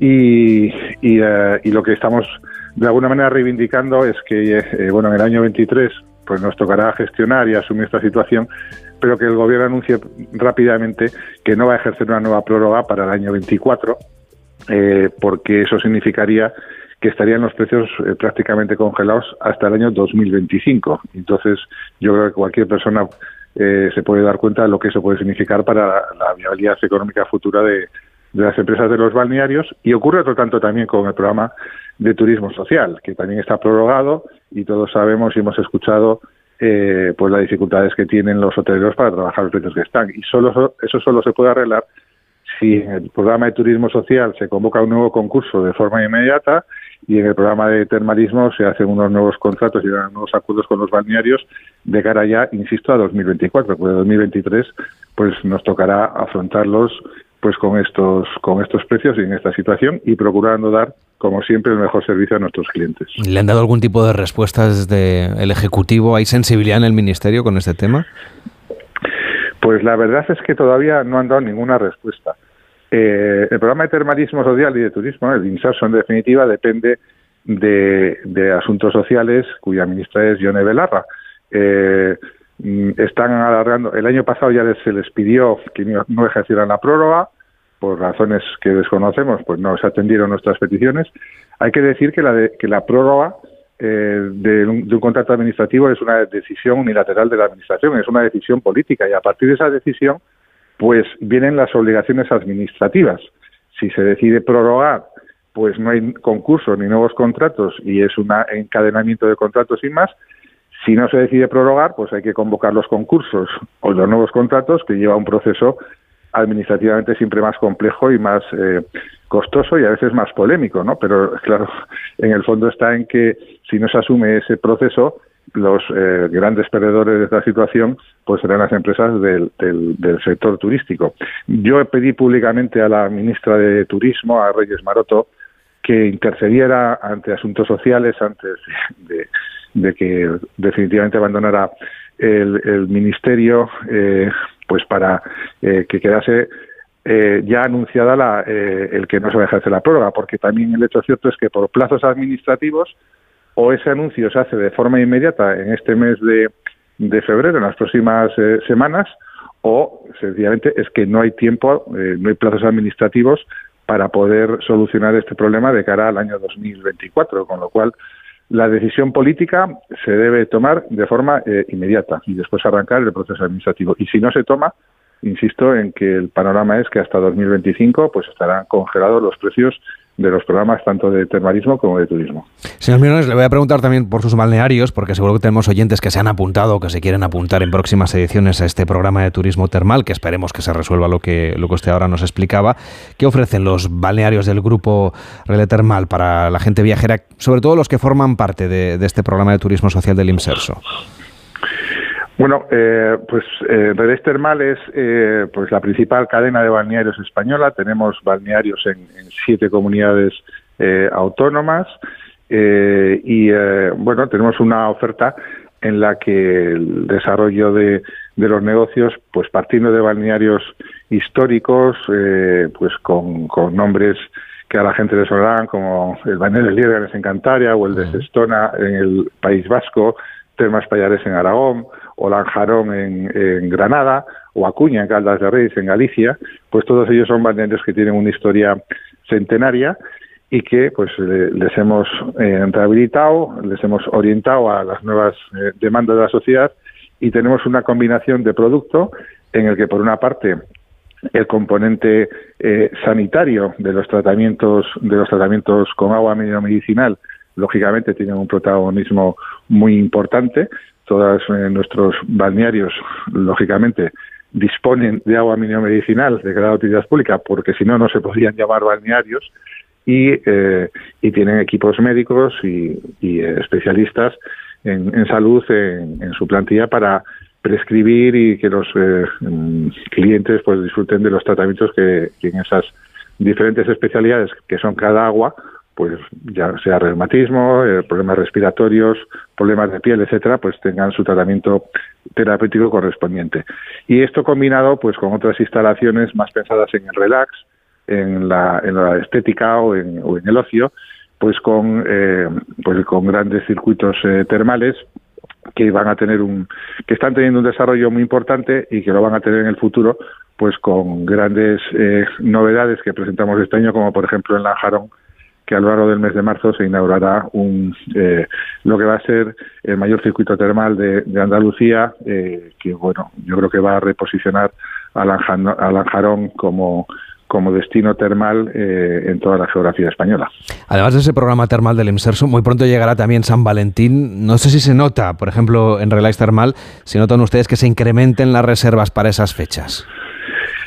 Sí, eh, efectivamente hay un incremento importante eh, de dos formas. Una en la, presencia directa en aquellos balnearios que tenemos abiertos en esa época del, año, porque también es cierto que muchos balnearios aprovechamos esta temporada invernal pues para eh, hacer actuaciones de mantenimiento y de inversiones y renovación de instalaciones, pero los que tenemos abiertos se incrementa significativamente la estancia durante ese fin de semana hasta alcanzar prácticamente el completo y, otro fenómeno que año a año va creciendo, que es la compra del bono regalo, ¿no? Eh, las personas que como regalo eh, a sus parejas pues le, eh, le, regalan una estancia en un balneario pues, pues de tres cuatro días de un fin de semana pues para relajarse y para y para disfrutar en, en, pareja. Claro que claro que se nota.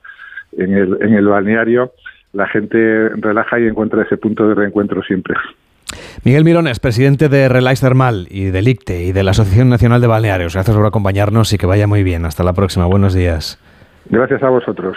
Y no dejamos de hablar de balnearios porque Galicia es uno de los territorios con mejores instalaciones termales de España. Nos acompaña Benigno Amor Barreiro, que es gerente de balnearios de Galicia. ¿Cómo está? Muy buenos días. Hola, buenos días. ¿Cómo se presenta para ustedes esta campaña de mm, termalismo social del IMSERSO? Bueno, pues la línea de, que acaba de comentar el presidente, pues con, bastante preocupación, ¿no? Por estos problemas que, comenta, que en condiciones normales deberíamos estar pensando hablando de, una campaña esperanzadora, pero dados los precios que, que, hay cuando han subido costes laborales, energéticos, de proveedores, etcétera, pues eso yo genera mucha preocupación en el sector.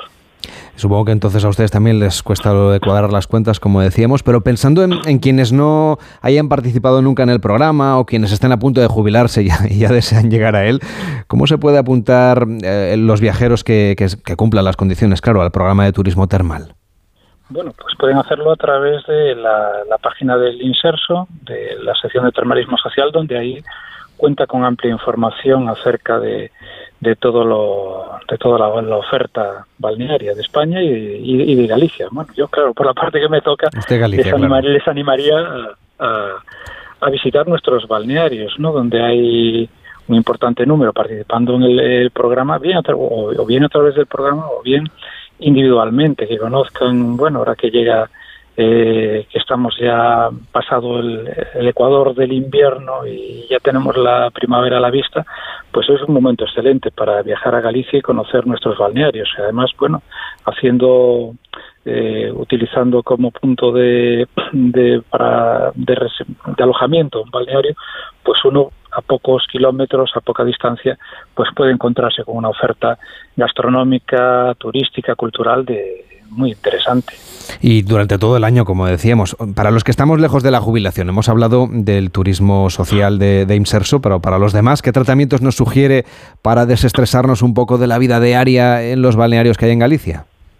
Bueno, pues lo mejor es venir eh, con, ánimo de eso, de descansar de utilizar el balneario como lugar de, descanso, porque allí puede además tener una oferta muy variada, tanto lo que es eh, los tratamientos o las, las técnicas, los, bueno, los, los distintos servicios del área balnearia, como la oferta gastronómica y, del entorno.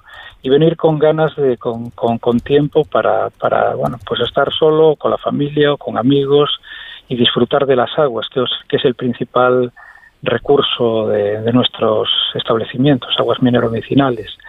Eh, además, bueno, eh, el balneario por sí ya es un lugar donde uno puede, por otra parte, pues mejorar su calidad de vida, tanto a través de esas estancias cortas buscando un relax, como otras estancias ya más largas para tratar problemas crónicos de aparato locomotor, digestivo, circulatorio, digo, perdón, de respiratorio y además que una, una cosa muy, muy importante que permite la, la compatibilidad. Bueno, pues una familia o una pareja, uno a lo mejor puede hacerse unos tratamientos, mientras que el otro disfruta de la oferta lúdica del balneario. Con lo cual, aparte, bueno, con toda la oferta y riqueza que, que tiene Galicia, ¿no? Ya, ya, ya sabida, y que son principales motivos de, para, para visitarnos año a año.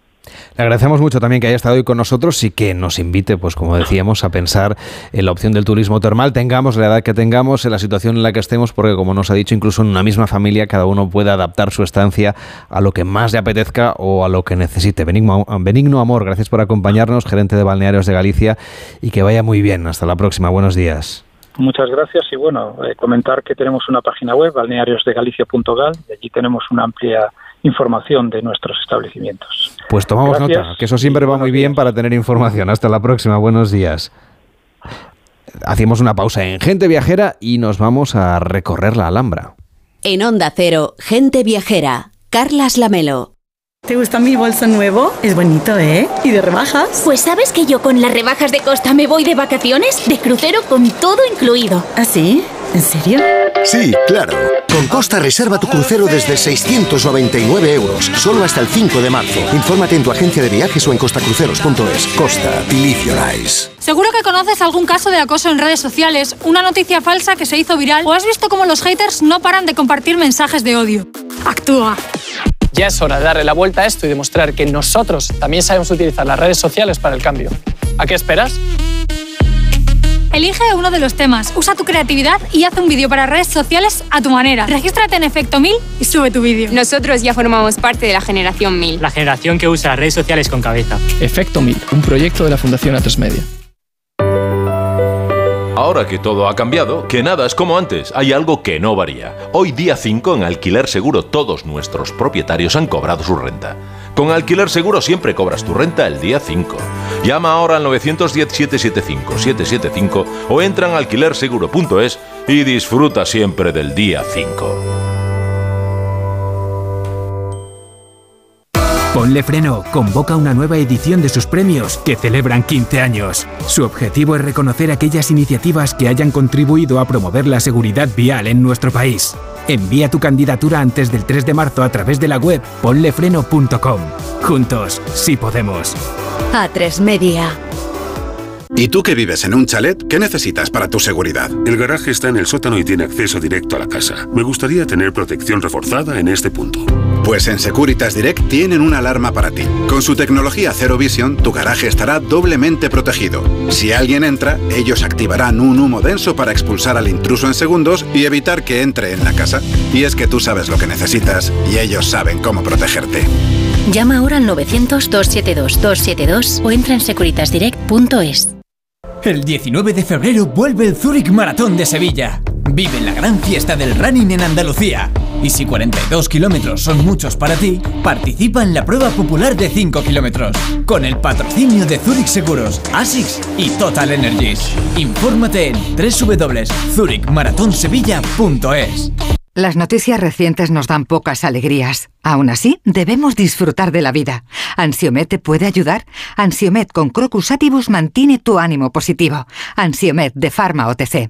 Un hombro puede llevar pesadas cargas, celebrar triunfos y apoyar grandes causas. Y una mano amiga sobre tu hombro puede librarte de cualquier pesar.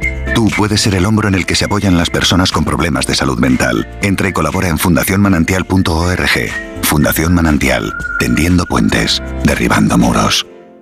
¿Te gusta mi bolso nuevo? Es bonito, ¿eh? ¿Y de rebajas? Pues sabes que yo con las rebajas de Costa me voy de vacaciones, de crucero con todo incluido. ¿Ah, sí? ¿En serio? Sí, claro. Con Costa reserva tu crucero desde 699 euros, solo hasta el 5 de marzo. Infórmate en tu agencia de viajes o en costacruceros.es. Costa, eyes. En Onda Cero, gente viajera. Carlas Lamelo. Hoy nos hemos propuesto viajar al monumento más visitado de España. Nos vamos a la Alhambra de Granada, claro.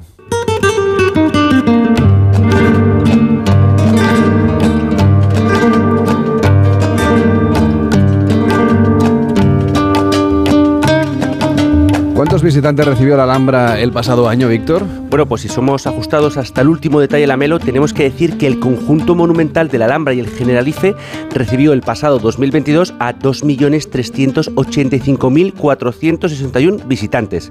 Esta cifra es el doble que el año anterior, marcado por la pandemia del coronavirus. Nos acompaña Rocío Díaz, que es directora general del Patronato de la Alhambra y Generalife. ¿Cómo está? Muy buenos días. Hola, muy buenos días. Y en primer lugar, enhorabuena. ¿Qué mercados se han comportado mejor recuperando ese gusto por viajar a la Alhambra? Además de los españoles, claro, que seguimos siendo el 43% de los visitantes. Efectivamente, bueno, pues los españoles, yo creo que el turismo nacional sigue, sigue siendo el plato fuerte y seguido por el extranjero, yo creo que en una posición Francia, Alemania, Italia y, y Estados Unidos, pero realmente ya sí vemos eh, de una forma incipiente que está entrando el mercado asiático y está entrando sobre todo eh, Corea, que es quien tímidamente aparece ya en nuestras estadísticas y bueno, hay que seguir trabajando para recuperar ese turismo internacional que, que tanta falta nos hace en nuestro, en nuestro monumento. Y para los españoles que vuelvan a Alhambra, quieren diversificar el destino, ¿cómo tienen pensado hacerlo? Bueno, la verdad es que nosotros eh, lo que queremos hacer es seguir trabajando en una programación cultural y patrimonial exquisita. Y digo exquisita porque somos un monumento en el que se miran muchos otros, no solamente españoles, sino del resto del mundo. Y por supuesto intentamos también tener ese carácter internacional en las exposiciones que hacemos. Y me van a permitir que ahora pues de una pequeña pincelada de la, de la próxima exposición en la que estamos trabajando. Han sido más de dos años de, de trabajo eh, preparando esta exposición que esperamos poder inaugurar a principio del mes de marzo y se llama Henry Clark y la moda de España bajo el influjo del alambre y está comisariada por Eloy Martínez de la Pera. Creo que mm, es algo completamente distinto, algo diferente, es la primera vez que la Alhambra se abre al, al mundo de la moda, eh, porque la Alhambra es fuente de inspiración para músicos, poetas, escritores, pintores, pero también para diseñadores. Y gracias a esas fotografías que el fotógrafo Henry Clark eh, realizó para, para Vogue América en 1968, pues tuvimos la oportunidad de dar a conocer al mundo, sobre todo al mercado americano, eh, nuestro monumento. Y eso lo que hizo fue despertar ese gran interés de, la Alhambra en, ese mercado tan importante en una fecha yo creo que bueno pues necesaria para, para abrirnos para esa apertura al mercado internacional y que ahora celebramos 55 años de esa efeméride así que eh, vamos a homenajear al fotógrafo Henry Clark, al mundo de la moda en España y sobre todo a esa inspiración y a esa alhambra que inspira y que sigue inspirando a nuestros creadores. Debieron quedar fascinados, ¿no? Imagino los americanos al ver esas fotografías de moda en un paraje tan incomparable. Pues la verdad es que sí, quedaron, yo creo que fue un impulso importante, eh, no solamente para el monumento, sino también para, para España, para, para nuestro país. Y, y creo que, que, bueno, que ahora hay que revisar todo, todo eso y creo que también hay que revisarlo desde una perspectiva, creo que Eloy Martínez de la Pera, que es el comisario, ha hecho una revisión fascinante, fantástica, eh, algo que va a sorprender y que yo espero que, que, puedan venir a visitarla porque va a estar durante tres meses esa exposición hasta principios del mes de junio y creo que merece la pena pues conocer eh, una, una exposición de una manera elegante, fantástica, con creaciones con, con trajes que, que estuvieron en ese reportaje y también otras inspiraciones de esa misma de esa misma fecha. Y creo que es una iniciativa preciosa que, estoy deseando ya poder poder enseñar y poder eh, abrir esa exposición y montarla con, con el cariño en el que llevamos trabajando todo el equipo durante, como digo, más de dos años y unas visitas entre las que yo destacaría, bueno, pues la, visita nocturna, aquella en la que podemos pasear por, por los palacios nazaríes de noche en un complejo iluminado y bajo las estrellas. ¿Cómo es este recorrido para contárselo a los, a los viajeros que estén en casa? Bueno, yo creo que un recorrido mm, completamente único. Yo siempre digo que la Alhambra hay que visitarla y hay que volver a venir, porque cada momento en la Alhambra es distinto, la luz es distinta y puedes descubrir una Alhambra diferente. La visita nocturna es una visita preciosa en la que eh, no sé el recorrido no es exactamente igual que la que la diurna eh, pero la magia te envuelve porque realmente los palacios nazaríes son algo único en el mundo y bajo la luz de la luna, pues yo creo que, que merece la pena, merece la pena visitarla. Pero nosotros también tengo que decir que la noche eh, en las visitas nocturnas es importante, pero también toda esa programación cultural que tenemos, sobre todo a lo largo de, del empezamos en el mes de junio con el Festival Internacional de Música y Danza, eh, continuamos con Lorca de Granada en los Jardines del Generalife y ahora eh, desde hace ya dos años, este será el tercer año, también tenemos un programa de música eh, que se llama Septiembre en el Generalife y que en unos días vamos a presentar su programación. Serán ocho conciertos durante el mes de septiembre y que creo que también pues, es una oportunidad para, para disfrutar la Alhambra de otra forma, disfrutar de la música en un entorno único y, y distinto y sobre todo pues también favorecer a ese sector turístico que para Granada y para su provincia es fundamental. Hay que unir, hay que intentar buscar sinergias para, seguir adelante y para, para que patrimonio, cultura, turismo vayan de la mano y podamos seguir creciendo, pero creciendo pues con ese turismo, ese turismo que tanto necesitamos y que, y que es tan, tan necesario esa recuperación después de todos los años y de todo el tiempo que hemos vivido. Pues nos sumamos a ese deseo y sobre todo daremos cuenta aquí en el programa cuando presenten esa, ese programa cultural del mes de septiembre y el resto de actividades de irlo contando aquí en Gente Viajera, como siempre. Rocío Díaz, directora general del Patronato de la Alhambra y Generalife. Gracias por acompañarnos y deseosos estamos ya de conocer esa exposición que mostró a Estados Unidos la grandeza de la Alhambra. Que vaya bien. Buenos días. Muchísimas gracias. Buenos días. En Onda Cero, Gente Viajera. Carlas Lamelo. Onda Cero Madrid 98.0. A la hora de alquilar, ¿cierras los ojos esperando que la fuerza te acompañe para que te paguen mes a mes? ¿O confías en cobrar puntualmente todos los días 5? Cada día somos más los que disfrutamos de la protección de alquiler seguro. Llama ahora al 910-775-775. Alquiler seguro. 910-775-775. Llega la Revolu Plus, la ocasión Plus. 7000 coches con descuento de hasta el 30%. Ahora es el momento. No dejes escapar esta oportunidad irrepetible. Hasta un 30% de descuento y solo hasta fin de mes. Ocasión Plus, 15 centros en Madrid, dos nuevas tiendas en Torrejón y una en Arganda. Localiza tu centro más cercano en ocasiónplus.com. Abierto sábados y domingos. Despierta. Queda días por vivir una última bacanal. No te pierdas el show más sensual y desenfrenado del Circo de los Horrores y pon a prueba tus propios límites. Tres únicas semanas, solo hasta el 19 de febrero en IFEMA. Compra ya tus entradas en circodeloshorrores.com y vive el final de gira más salvaje. ¿Te atreves?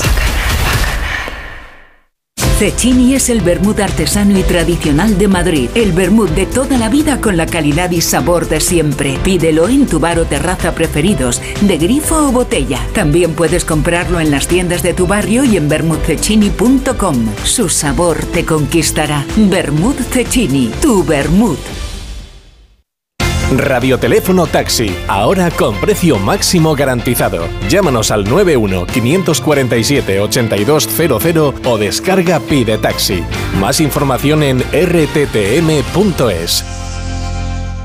Solucionesconhipoteca.com. Préstamos desde 10.000 hasta 3 millones de euros. ¿Necesita liquidez? ¿Necesita dinero hasta la venta de su casa? ¿Necesita un préstamo para cancelar deudas o un embargo? Solucionesconhipoteca.com. 91 639 9407. Préstamos desde 10.000 hasta 3 millones de euros. Solucionesconhipoteca.com. Grupos Eneas. Las vacas Angus y Wagyu de la ganadería Organic comen pastos naturales reforzados con una mezcla de higos secos y pasta de aceite de oliva virgen extra. Es una carne increíble. Y como queremos que la pruebes, te llevamos del campo a tu casa dos solomillacos de 300 gramos, un chuletón de un kilo y cuatro hamburguesas de 150 gramos por solo 69 euros. Todo Angus Eco de Organic. Haz tu pedido 910 2010 910 2010 o en carneorganic.com.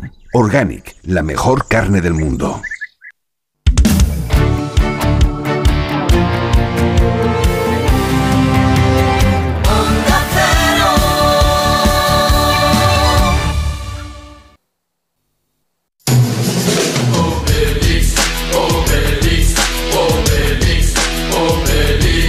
En Onda Cero, gente viajera, Carlas Lamelo. Y les recordamos que tenemos en marcha nuestra página web que es ondacero.es barra gente viajera y pueden recuperar algunos de los reportajes que les vamos contando, que van escuchando aquí en el programa o escuchar cualquier programa, cualquier edición de gente viajera a la carta. Por ejemplo, una ruta por Buenos Aires a ritmo de tango o los mejores festivales de música de 2023 o un recorrido por los alledos de Ponga en Asturias o los mejores carnavales de España, ahora que estamos a punto de ponernos el disfraz www.ondacero.es barra gente viajera. Y por cierto que este fin de semana se ha estrenado en los cines, ha llegado a la cartelera Asterix y Obelix El Reino Medio, una nueva aventura histórica de esta pareja de galos que es la más importante y la más conocida y la más popular y la más grande de todos los tiempos, Víctor. Desde luego, y es que la antigua China está a punto de recibir la visita de los irreductibles galos en esta nueva película de acción, todo un clásico de la comedia francesa que vio sus aventuras nacer en las historietas de René Goscinny y Albert Urdezo y que, bueno, pues nos han acompañado durante todas estas décadas. Claro que sí, porque los personajes dieron el salto a la animación desde el cómic, eh, durante diversas películas de, que vimos cuando éramos pequeños, en los 70, en los 80, también en los 90. Luego oh, se hicieron su propia saga de films de acción real y de hecho la distribuidora va a traer a España este año esta nueva entrega de la saga que nos llega de viaje a China, que es el próximo destino nada más y nada menos que de Asterix y Obelix. Así es, en una nueva historia donde la emperatriz es encarcelada tras un golpe de estado organizado por el pérfido Deng Xiaoping y el César y los romanos pues querrán también hacerse con su parte del pastel y de la princesa Foyong, Wanta y su fiel guardaespaldas Grano de Maíz, sobrino del famoso comerciante fenicio Espiga de Maíz, y que huyen todos pues para pedir ayuda a esos irreductibles galos. ¿Sabes, Obelix? Comemos demasiada carne. ¿Y qué quieres que comamos? Verduras. ¿Verduras? ¿Verduras? Sí. ¿Lo has oído, Idefix? ¡Verduras! ¡Ah!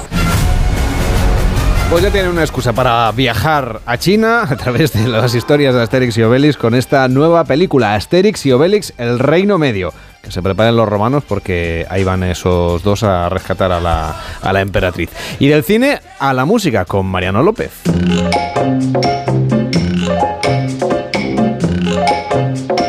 En Onda Cero, gente viajera, Carlas Lamelo.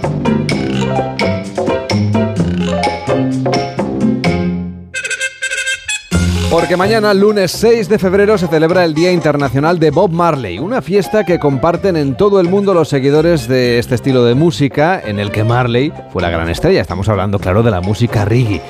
Un día que es fiesta nacional en la patria de Bob Marley, en Jamaica, que es el destino a donde nos propone viajar hoy Mariano López. Hola Mariano, ¿cómo estás? Buenos días.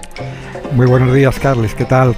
Bueno, Jamaica, ¿qué nos puedes contar de esta isla donde permanece muy vivo el recuerdo de Bob Marley, que mañana habría cumplido 78 años? Así es, es el día de su cumpleaños, o era el día de su cumpleaños. Y cada 6 de febrero Jamaica rinde homenaje a Bob Marley. Así que si te parece, empezamos nuestro viaje por la ruta de Bob Marley, que tiene en Jamaica tres lugares señalados. El pueblo donde nació, Nine Miles, 9 millas al norte de la isla, donde se encuentran su casa natal y su mausoleo. También su primer barrio en Kingston, segunda escala de la ruta. Se llama el barrio Trenstown. En alguna canción, en No Woman No Cry, por ejemplo, se cita ese barrio. Un barrio de migrantes donde nacieron, atención, el ska, el rocksteady, el dub y el reggae, los ritmos más enérgicos del Caribe. Y finalmente la casa donde Bob Marley vivió la mayor parte de sus días, donde creó el sello discográfico Tough Gone, el actual museo de Bob Marley en el centro de Kingston, que será mañana el escenario de las principales celebraciones. Y después de rendir ese homenaje a Bob Marley, ¿qué te parece Mariano? Si vamos directamente a las playas de Jamaica, al calor del Caribe, que, pues, que es muy apetecible. Pues una gran idea, dada, dada el frío que estamos teniendo últimamente, una gran idea. Y además fácil, fíjate, porque Jamaica, cuyo nombre, la palabra Jamaica, deriva de una palabra taína que significa lugar grande con agua, es una isla relativamente pequeña, 240 kilómetros de largo y 80 kilómetros de ancho de media. Así que después de aterrizar en Kingston y ver el Museo de Bob Marley, subir unos kilómetros al norte para conocer la casa natal del artista, tomamos la carretera que va al oeste de Jamaica por la costa y en menos de tres horas nos plantamos en dos de las regiones más famosas por sus playas de la isla, Montego Bay y Negril. Montego Bay comenzó a traer visitantes a finales del siglo XIX, cuando era famosa ya, empezó a ser famosa por los efectos curativos de sus aguas, mientras que Negril, que tiene 7 kilómetros de calas y de acantilados, pues comenzó en el turismo, debutó en el turismo en los años 70, cuando se convirtió en una meca mundial del turismo hippie. En Negril, en Montego Bay, en toda la línea de costa del oeste y del noroeste de la isla, hay una sucesión de preciosas playas y de grandes y bonitas hoteles con grandes historias también, como el del Hotel Jamaica Inn, cerca de Montego Bay, que todavía hoy presume de la habitación donde se alojó Marilyn Monroe durante su luna de miel con Henry Miller. Nada menos, ¿eh? menudo, menudo lugar. Oye, también es famosa Mariano Jamaica por su café, claro, por el café de Jamaica. El café de Jamaica eh, que se cultiva en las Blue Mountains, las montañas azules, la formación montañosa más alta de Caribe. El suelo de estas montañas, el sol, la lluvia, la proximidad del mar, pues han creado un microclima para que permite cultivar aquí en altura uno de los mejores cafés del mundo. Luis XIV, el Rey Sol, fue quien introdujo el café en el Caribe. Envió tres plantas de arábica, de café, a la isla de Martinica y una de esas plantas terminó en Jamaica. Un siglo después de este regalo, pues Jamaica era el principal exportador de café del mundo. Ahora ese café, el café de las montañas azules, se exporta en más de un 85% a Japón, que aprecia esta variedad de café que tiene un intenso aroma y muy poca cafeína. Por cierto, Mariano, que me he quedado yo con, la duda de lo, del 007, seguro que tú, además de eso que nos has contado, ¿no? de esa luna de miel con Henry Miller, la imagen más famosa de las playas de Jamaica, sala de Úrsula Andrés saliendo del agua en la primera película de James Bond. Cuéntanos, porque seguro que tú has curioseado por esos lugares del 007 en Jamaica. Pues he tenido la suerte, fíjate, de estar en Oracabeza, cerca de otro lugar, un destino turístico de, Jamaica que es, que es eh, Ocho Ríos. Bueno, pues allí en un lugar privilegiado, cerca de Oracabeza, privilegiado por su vegetación, porque coincide con la desembocadura del mar de un pequeño río, pues allí se instaló el autor de las novelas de James Bond, Ian Fleming. Levantó una casa de vacaciones que bautizó con el nombre de Golden Eye y hoy esa casa se ha convertido en un hotel un mango, un árbol de mango plantado por Pierce Brosnan y un tilo plantado por Harrison Ford acompañan la entrada a ese, a ese, a ese hotel, a, a Golden Eye. Y quienes llegan, si quieren, pues pueden curiosear en las localizaciones de las historias de James Bond, entre ellas la famosa playa de la que emerge Ursula Andrés, está muy cerca de este, de este lugar, de la que emerge Ursula Andrés en 007 contra el Doctor No, cantando una melodía, algunos la recordarán, pues que habla de amor, de azúcar, de mango, de frutas tropicales y de noches en el paraíso. Que por supuesto está muy vinculado a Jamaica. Y finalizamos este viaje, si te parece, Mariano, por donde empezamos, por Kingston. Ahora de regreso para volver a tomar el avión. Cuéntanos qué podemos hacer en Kingston y cuál es tu recomendación. Pues en Kingston, un lugar imprescindible, si tenemos muy poco tiempo, es el restaurante de Usain Bolt. Se llama Tracks and Records. Hemos perdido la conexión. Mariano, perdona, nos decías lo de Track canales. Te hemos perdido un, nada, un milisegundo. Nos decías lo de Tracks and, and Records. Ah, sí perdona, Tracks and Records. Decía que era un local, es un, es un local enorme con 45 pantallas de televisión que emiten canales deportivos, que tiene áreas VIP, cabina para el DJ, dos grandes pantallas con sus números, con los récords de Usain Bolt. 9.58, el récord mundial de los 100 metros lisos y 19.19, el récord mundial de los 200. La carta del restaurante ofrece especialidades jamaicanas, carne de res con cayalú, la verdura más típica del Caribe, el aquí, una fruta que resulta venenosa si se toma cruda, pero que está deliciosa una vez cocinada para el primer plato. Yo por ese caso no me la comí. Y luego hamburguesas o tacos de pollo, de cerdo, de conejo, animados con una salsa muy picante que se llama jerk. Esa salsa es seguramente lo, de comer. el servicio es súper súper rápido. En, el servicio es súper rápido. Fast food no podía ser menos en el restaurante del hombre más rápido del mundo. Y si nos queda tiempo, bueno, pues yo recomendaría también una visita a lo que queda de Port Royal, cerca de Kingston. Allí estuvo el puerto principal de la isla durante el siglo XVII. Era la base de los más temibles piratas y corsarios del Caribe, como Henry Morgan, que fue gobernador de la isla. Y me he quedado con las 45 pantallas, ¿eh? Ahí sin duda los amantes del deporte, ahora que está a punto de empezar Radio Estadio, que por cierto empieza en cuatro minutos aquí en la sintonía de Onda Cero con Edu García y con todo el equipo de deportes de esta cadena. Imagínate tú seguir ahí cualquiera de los partidos, por ejemplo el Mallorca Real Madrid que está a punto de empezar. ¿Tú vas a ver el partido? Pues Hombre, sí, espero que sí, espero ver el, partido. A ver, yo no lo voy a ocultar, yo soy aficionado en general al fútbol y en particular al equipo del que soy desde niño, al Real Madrid.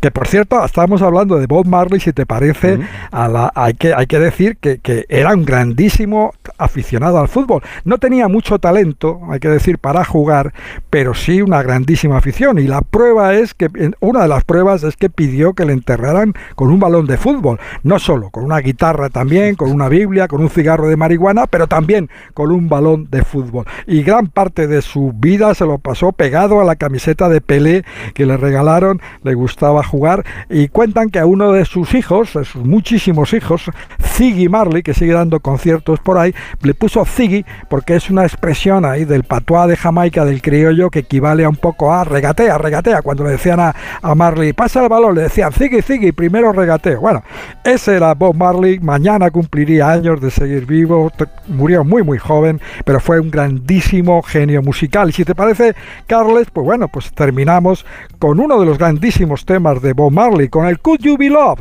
podía ser amado, es de lo que trata este tema que habla de la luz, de seguir la inspiración y la recompensa final, el amor. Bob Marley.